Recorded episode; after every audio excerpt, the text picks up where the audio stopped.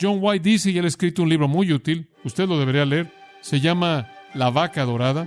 Y John White dice en ese libro que nos hemos postrado ante la vaca dorada del materialismo y necesitamos que Cristo tome un látigo y limpie el templo de nuevo.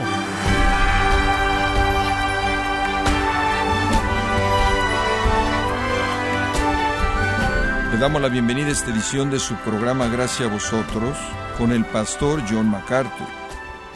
El problema del materialismo es que no depende del monto de dinero que la persona posee. La tentación de la gente con dinero es confiar en sus riquezas, y la tentación de los pobres es dudar de la provisión de Dios. Pero ¿cuál es la perspectiva bíblica acerca del materialismo? ¿Cuál es la solución dada por Dios para lidiar con el dinero y las riquezas? Le invito a averiguarlo hoy, cuando John MacArthur continúa la serie titulada Controlando tu dinero, aquí en gracia a vosotros. Acompáñame a Mateo capítulo 6 en su Biblia y vamos a ver de nuevo las lecciones que el Señor tiene para nosotros en esta sección del Evangelio de Mateo, el cual es conocido como el Sermón del Monte. Administrar el dinero y administrar las posesiones es un problema severo para todos nosotros y todos estamos muy conscientes de esto. Ahora, todos tenemos diferentes cantidades de dinero. Todos nosotros tenemos un ingreso diferente y eso es por diseño de Dios. Pero todos tenemos el mismo problema de qué hacemos con eso, cómo lo invertimos, cómo lo gastamos, cómo lo usamos. Y constantemente tenemos que enfrentar el hecho de que el dinero provee para nosotros, escuche esto, una prueba de espiritualidad verdadera. Ahora recuerde que los fariseos y los escribas, a quienes Jesús dirigió gran parte de su enseñanza aquí, eran avaros, eran avaros, y tenían la perspectiva influenciada tenía la perspectiva del mundo de que usted será feliz y estará contento solo cuando haya acumulado suficiente riqueza para satisfacer su estilo de vida deseado. Pero la Biblia dice que su contentamiento es independiente de los bienes, es independiente de los bienes materiales. Su contentamiento viene en Dios, no en los bienes. Ahora permítame seguir eso por un minuto. Nuestro contentamiento debe ser hallado en Dios. Permítame decirle porque tres palabras quiero darle que se relacionan con el asunto del contentamiento con Dios. Número uno es la palabra posesión. Escríbala, posesión. Ahora, esto quiere decir que Dios es dueño de todo. La Biblia dice que Dios es el único dueño de todo. Muy bien. Dios es el único dueño de todo. ¿De qué? De todo. Todo. Ahora, ¿entiende usted lo que quiero decir con eso? Todo. Todo lo que hay él lo posee. La ropa de usted, sus zapatos, su reloj, su casa, su auto, sus hijos, todo. Su jardín, todo. Todo. Él es dueño de todo. En el Salmo 24.1 dice esto. De Jehová es la tierra y su plenitud, el mundo y los que en él habitan. Ahora eso es bastante simple, ¿no es cierto? Digo, usted no necesita mucha explicación de eso. Todo en el mundo es él. En 1 de Crónicas 29.11 dice esto. Todo lo que hay en los cielos y en la tierra es tuyo, Jehová, y este es tu reino. Muy bien, si voy a estar contento en la vida como cristiano, entonces la primera cosa que tengo que reconocer es que todo le pertenece a Dios, todo. Entonces, observe este corolario. Entonces, jamás puedo ganar nada de cualquier manera. ¿Entendió? Eso es de Él. Para aprender a estar contento, usted reconoce que Dios es el único dueño de todo. Ahora escuche esto. Si usted cree por un minuto que usted es dueño de una sola posesión, entonces esa posesión que usted cree que es de usted, va a gobernar sus actitudes espirituales. Y eso es malo.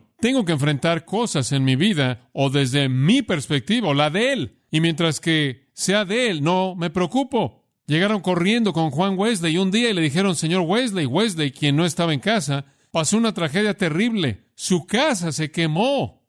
Él dijo, estás equivocado. Ellos dijeron, no, no, tu casa se quemó. Él dijo, no, eso no es verdad. Ellos dijeron, bueno, te estamos diciendo que tu casa se quemó. Y él dijo, bueno, oigo lo que estás diciendo, pero no es mía, es del Señor, y francamente es una responsabilidad menos por qué preocuparme. Creo que así debemos pensar, pero eso no es lo que se nos ha enseñado, eso no es lo que se nos ha enseñado. La acumulación de propiedad personal es el legado del mundo para nosotros y necesitamos romper ese entendimiento. No somos dueños de nada. Yo no soy dueño de mi casa, mi auto, mis hijos, no soy dueño de nada. Por lo tanto, las implicaciones de esto son tremendas. Por lo tanto, si pierdo algo, realmente no lo perdí porque de cualquier manera nunca fui dueño de eso. Si alguien más lo necesita, tienen tanto derecho a tenerlo como yo, porque si yo no soy dueño de eso, pero el Señor sí, y si el Señor sabe que lo necesitan, es de ellos. Digo, si todo lo que tengo es dado a alguien más, ese no es mi problema. El Señor va a tener que quitárselo a alguien para satisfacer mi necesidad. Pero tengo que iniciar con la comprensión de que Dios es dueño de todo. Pero este es un problema para nosotros en Estados Unidos, porque este concepto entero del capitalismo ha sido un legado tan enfatizado en Estados Unidos, en nosotros, y estamos dispuestos a ponernos de pie y a pelear por ello a tal grado que olvidamos que ni siquiera es un principio cristiano, en absoluto. Ahora, en 1914, un hombre llamado Harvey Calkins escribió un libro y el libro es titulado Los elementos de la administración. Y él dijo en ese libro algunas cosas muy, muy importantes que creo que le van a ayudar a usted a entender por qué digo esto. Él dijo que hemos recibido un legado de posesión de nuestra sociedad y no de la Biblia. Esta es una cita, él lo dice de esta manera. Ha existido únicamente una nación cuyo concepto de las posesiones estuvo basada en la posesión de Dios. Y esa fue la nación de Israel. El resto de las naciones que conocemos, los egipcios, los griegos, los romanos, su filosofía de poseer propiedades y sus leyes con relación a la propiedad estaban basadas en el concepto de que el individuo era dueño de lo que él poseía. ¿De dónde recibimos nuestros estándares de posesión de propiedad? Está arraigada en la ley del Imperio Romano. La filosofía romana de la vida se cristalizó en la ley romana y a través de esa ley estandarizada en la civilización cristiana, no estuvo edificada sobre la ley del Señor, la cual es posesión por parte de Dios, sino que estuvo edificada sobre la ley del hombre, la cual es posesión del hombre. El hombre promedio, dice Calkins, a menos de que haya enfrentado el asunto de frente y se haya liberado de las tradiciones heredadas, permanece atrapado en un concepto falso de la posesión. Su instinto cristiano está enredado con la creencia honesta de que Él es el dueño de lo que meramente se le ha dado para poseer. Su historia entera y la cultura entera lo cautivan, lo empujan para que crea que Él es el dueño de su propiedad. Fin de la cita. Y eso no es verdad. O en un sentido legal en Estados Unidos, debido a que esa es nuestra filosofía, es verdad. Pero en un sentido real, usted no es dueño de nada y yo tampoco. Y si no lo sé, entonces no me importa si lo pierdo. Y no me molesta mucho si lo gano, porque de cualquier manera nunca ha sido mío. Segunda palabra. Primera palabra, posesión. En entender el contentamiento con Dios hay una segunda palabra, y esa es control. La primera cosa que usted tiene que entender es que Dios es dueño de todo. La segunda cosa es que Él controla todo. Él controla todo. Él es el dueño y el controlador. Por ejemplo, el Antiguo Testamento presenta una atención especial al hecho de que Dios controla todas las circunstancias para sus propios fines. Escuche primero de Crónicas 29, parafraseándolo de nuevo. Te adoramos como aquel que esté en control de todo. Me encanta eso. Te adoramos como aquel que esté en control de todo. Las riquezas y la honra vienen de ti únicamente y tú eres el gobernante de toda la humanidad. Tu mano controla el poder y la fuerza y es a tu discreción que los hombres son hechos grandes y reciben fortaleza. En otras palabras, Dios, tú controlas todo. Tú controlas las riquezas, tú controlas el honor, tú controlas el poder y la fuerza y la grandeza y la fortaleza. Tú decides todo, tú mueves los bienes materiales por todos lados. Daniel en el capítulo 2 estaba alabando a Dios. Y esto es lo que él dijo. Me encanta esto. Daniel 2.20, él dijo, Bendito sea el nombre de Dios por los siglos de los siglos, porque solo Él tiene toda la sabiduría y todo el poder. Ahora escuche esto. Los acontecimientos del mundo están bajo su control. En otras palabras, Daniel dice, Dios, tú controlas todo. Y más adelante en el libro de Daniel, cuando Daniel fue arrojado al foso de los leones, ese tipo de teología realmente lo fortaleció, ¿verdad? Él llegó al foso de los leones y él estuvo en circunstancias terribles. Digo, usted no puede imaginarse algo peor que ser arrojado en un foso con muchos leones hambrientos, y habían muchos leones, por cierto, lo suficientes como para devorar una familia entera de parientes que fueron arrojados ahí, y todos fueron comidos antes de que llegaran al suelo. Entonces había un buen número de ellos ahí. Bueno, arrojaron a Daniel ahí y él tuvo un tiempo maravilloso. Él estuvo cómodo, él estuvo relajado, él probablemente se acostó en un león grande, cómodo y se durmió. Y el rey, el rey quien estaba en circunstancias perfectas, viviendo en el palacio babilónico, con los jardines colgantes y todo el asombro y la pompa que podía ser de él, como el más grande monarca en el mundo. Al mismo tiempo, Daniel estaba disfrutando de una gran tarde con los leones, no podía comer, no podía dormir, no podía beber, él no quería ser entretenido. ¿Por qué? ¿Cuál es la diferencia? Daniel sabía que en cualquier situación Dios estaba en control total. El otro hombre era un desastre porque no tenía un sentido del controlador divino. Las circunstancias estaban más allá de su control. Esa es la diferencia. Daniel sabía que Dios estaba en control. Ahora escuche, si usted sabe que Dios es dueño de todo y controla todo, entonces usted no va a colocar su esperanza en el lujo y usted no va a temer si no tiene suficiente necesidad. Dios sabe lo que usted necesita. Dios dice que Él va a proveer para todas sus necesidades conforme a sus riquezas por Cristo Jesús. Él le va a dar todo lo que necesita. Él va a encargarse de todo lo que es necesario para su vida. Dios va a darle a usted lo que Él sabe que usted tiene que tener para invertir en su reino. Dios se encarga de todo eso. Esa no debe ser su preocupación. Y esa es la razón por la que dice en este pasaje tres veces, no os afanéis. No se preocupen. Ahora hay una tercera palabra que quiero que vea.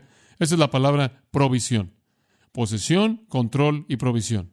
Dios es dueño de todo. Ahora observa esto. Él es dueño de todo y Él controla todo para proveer para los suyos. Ahora escuchó eso. Él es dueño de todo y controla todo para proveer. El Antiguo Testamento le da muchos nombres, pero uno de los más hermosos de los nombres de Dios es Jehová Jireh.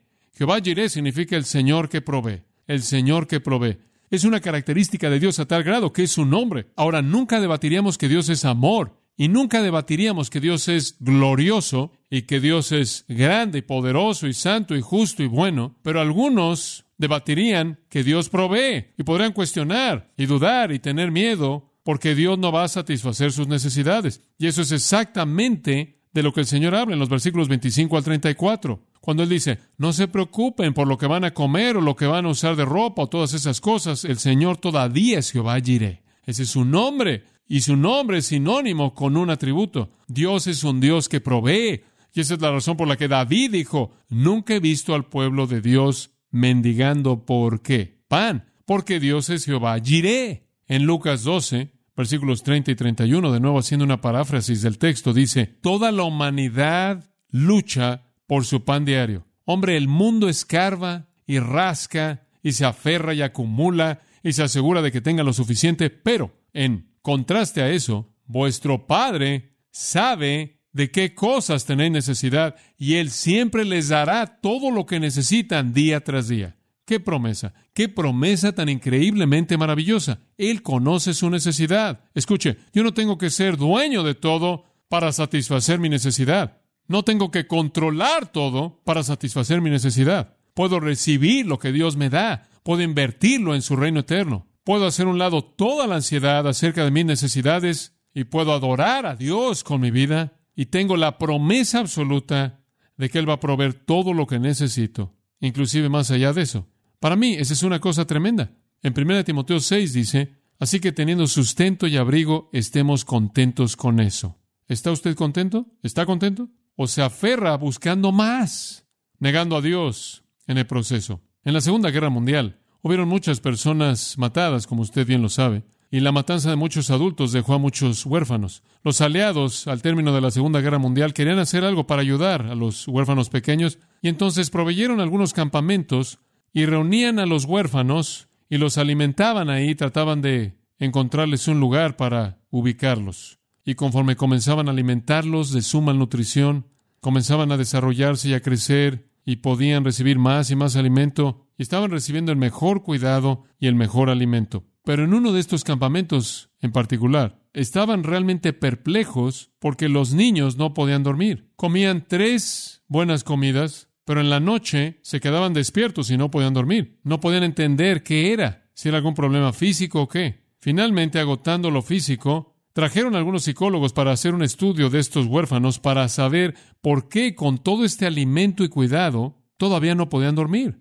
Bueno, los psicólogos presentaron una solución. Cada noche, cuando los pequeños eran metidos en la cama, alguien pasaba junto a las camas y en cada pequeña mano colocaba un gran pedazo de pan. Y entonces lo último que experimentaban por la noche era cerrar su pequeña mano colocada en el pan, acostarse con el pan e invariablemente, en cuestión de días, estaban todos durmiendo toda la noche. ¿Por qué? Aunque eran alimentados hasta quedar satisfechos durante el día, su experiencia les había enseñado que no había esperanza para mañana, y en ansiedad por lo que podría suceder al día siguiente, no podían dormir, no podían disfrutar lo que tenían porque tenían miedo del futuro. O conozco a muchas personas así. Los niños pequeños no pudieron dormir porque pasaron demasiados días sin alimento y cuando tuvieron un pequeño pedazo de pan en su mano, y sabían que por lo menos tendrían desayuno para mañana, pudieron dormir.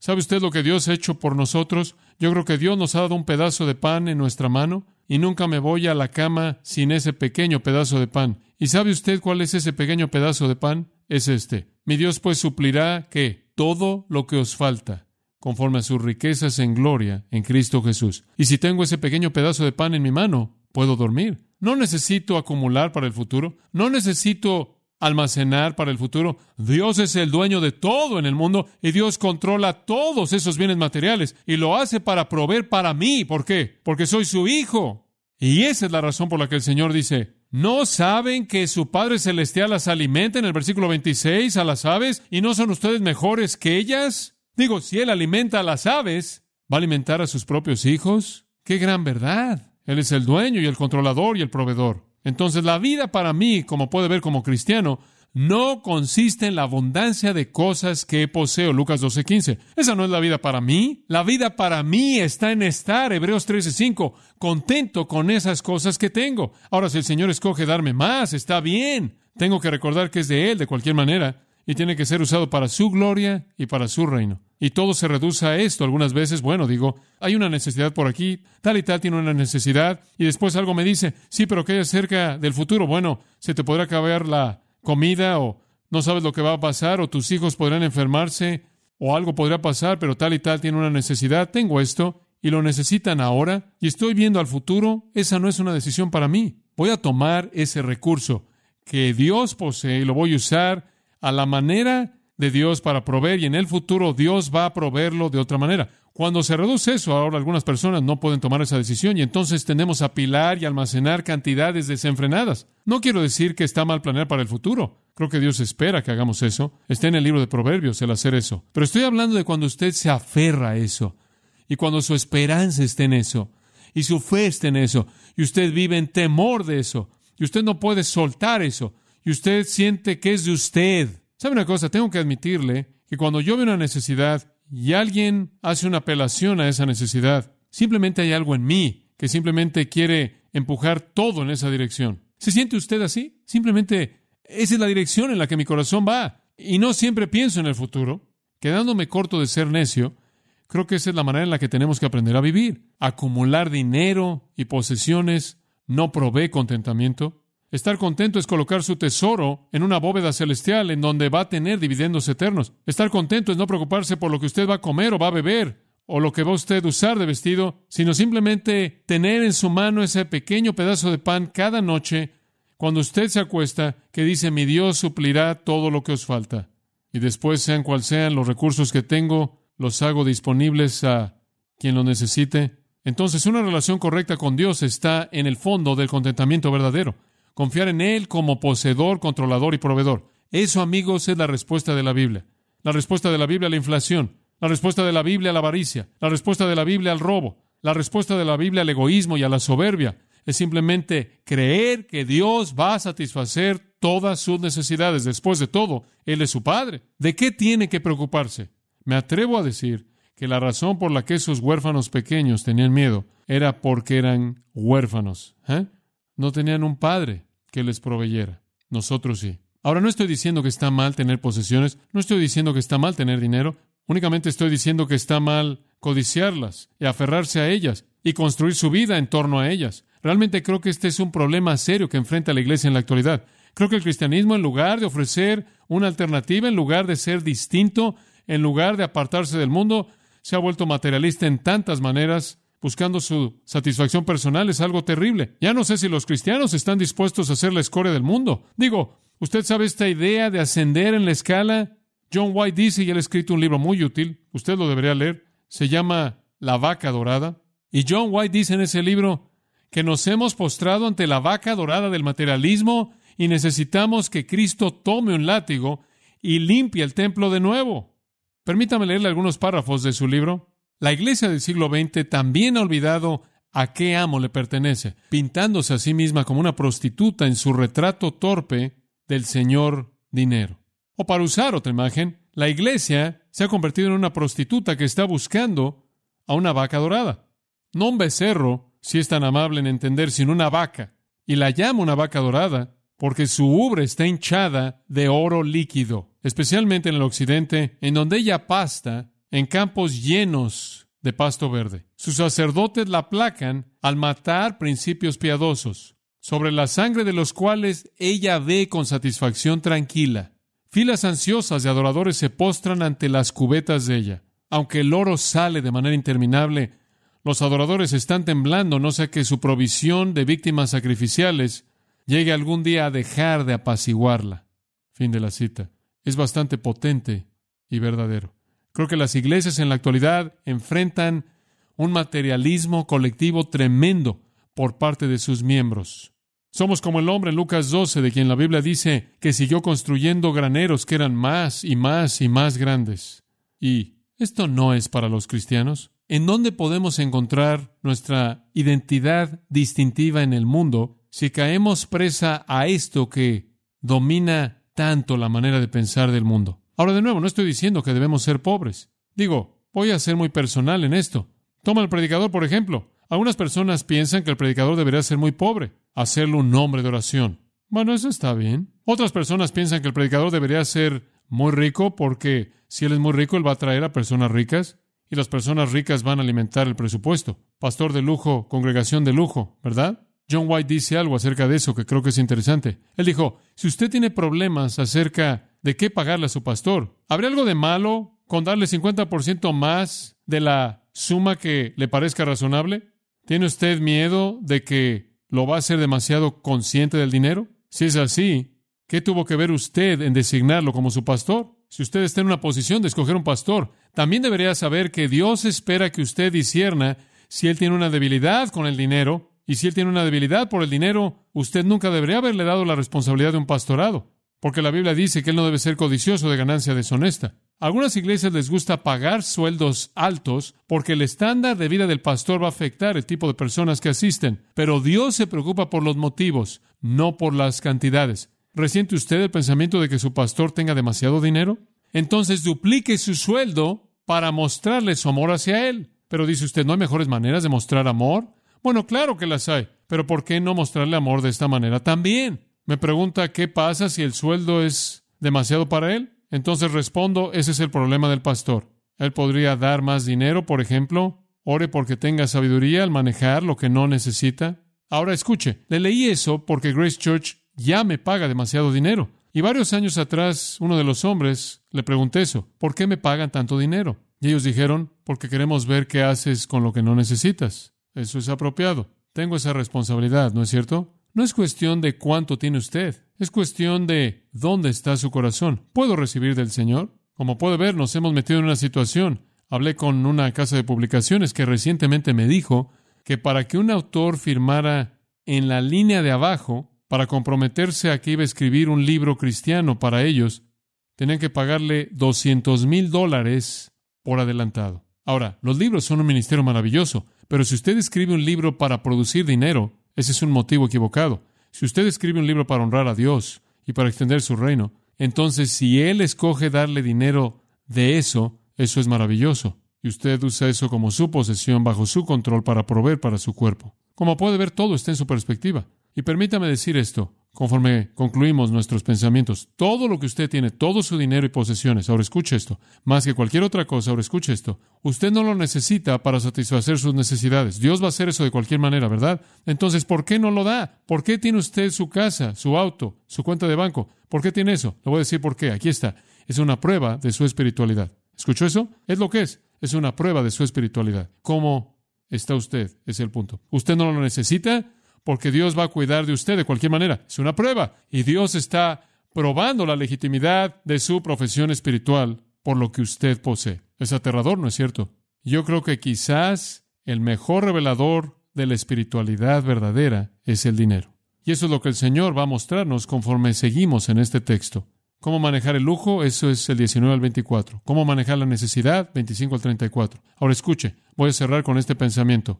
Una lectura cuidadosa de la Biblia revelará que la gente rica es condenada. Es verdad, la gente rica es condenada en la Biblia, pero escuche, nunca son condenados por sus riquezas, siempre son condenados por el mal uso de las riquezas. ¿Escuchó eso? El mal uso. Vivimos en una sociedad que conoce riquezas. Que Dios nos ayude a no usar mal eso. La gente pobre también es condenada en la Biblia, no porque son pobres, sino porque en su pobreza cuestionan la equidad de Dios y el amor de Dios. Ser pobre es una prueba de confianza y también lo es ser rico. Cuando usted lo tiene, usted confía en Él.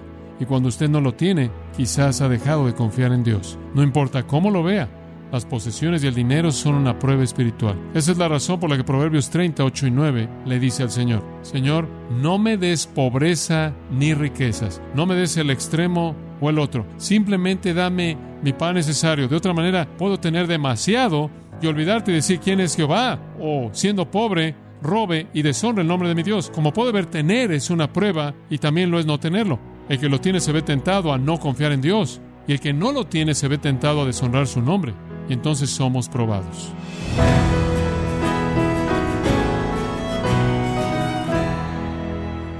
Ha sido John MacArthur mostrándole que las riquezas y el dinero no son los que condenan a la gente, sino que prueban la calidad de su fe. Debemos examinar si nuestra fe y confianza están puestas en Dios. Esta enseñanza es parte de la serie Controlando tu dinero en gracia a vosotros. Estimado oyente, tenemos disponible el nuevo libro titulado A quién pertenece el dinero, escrito por John MacArthur.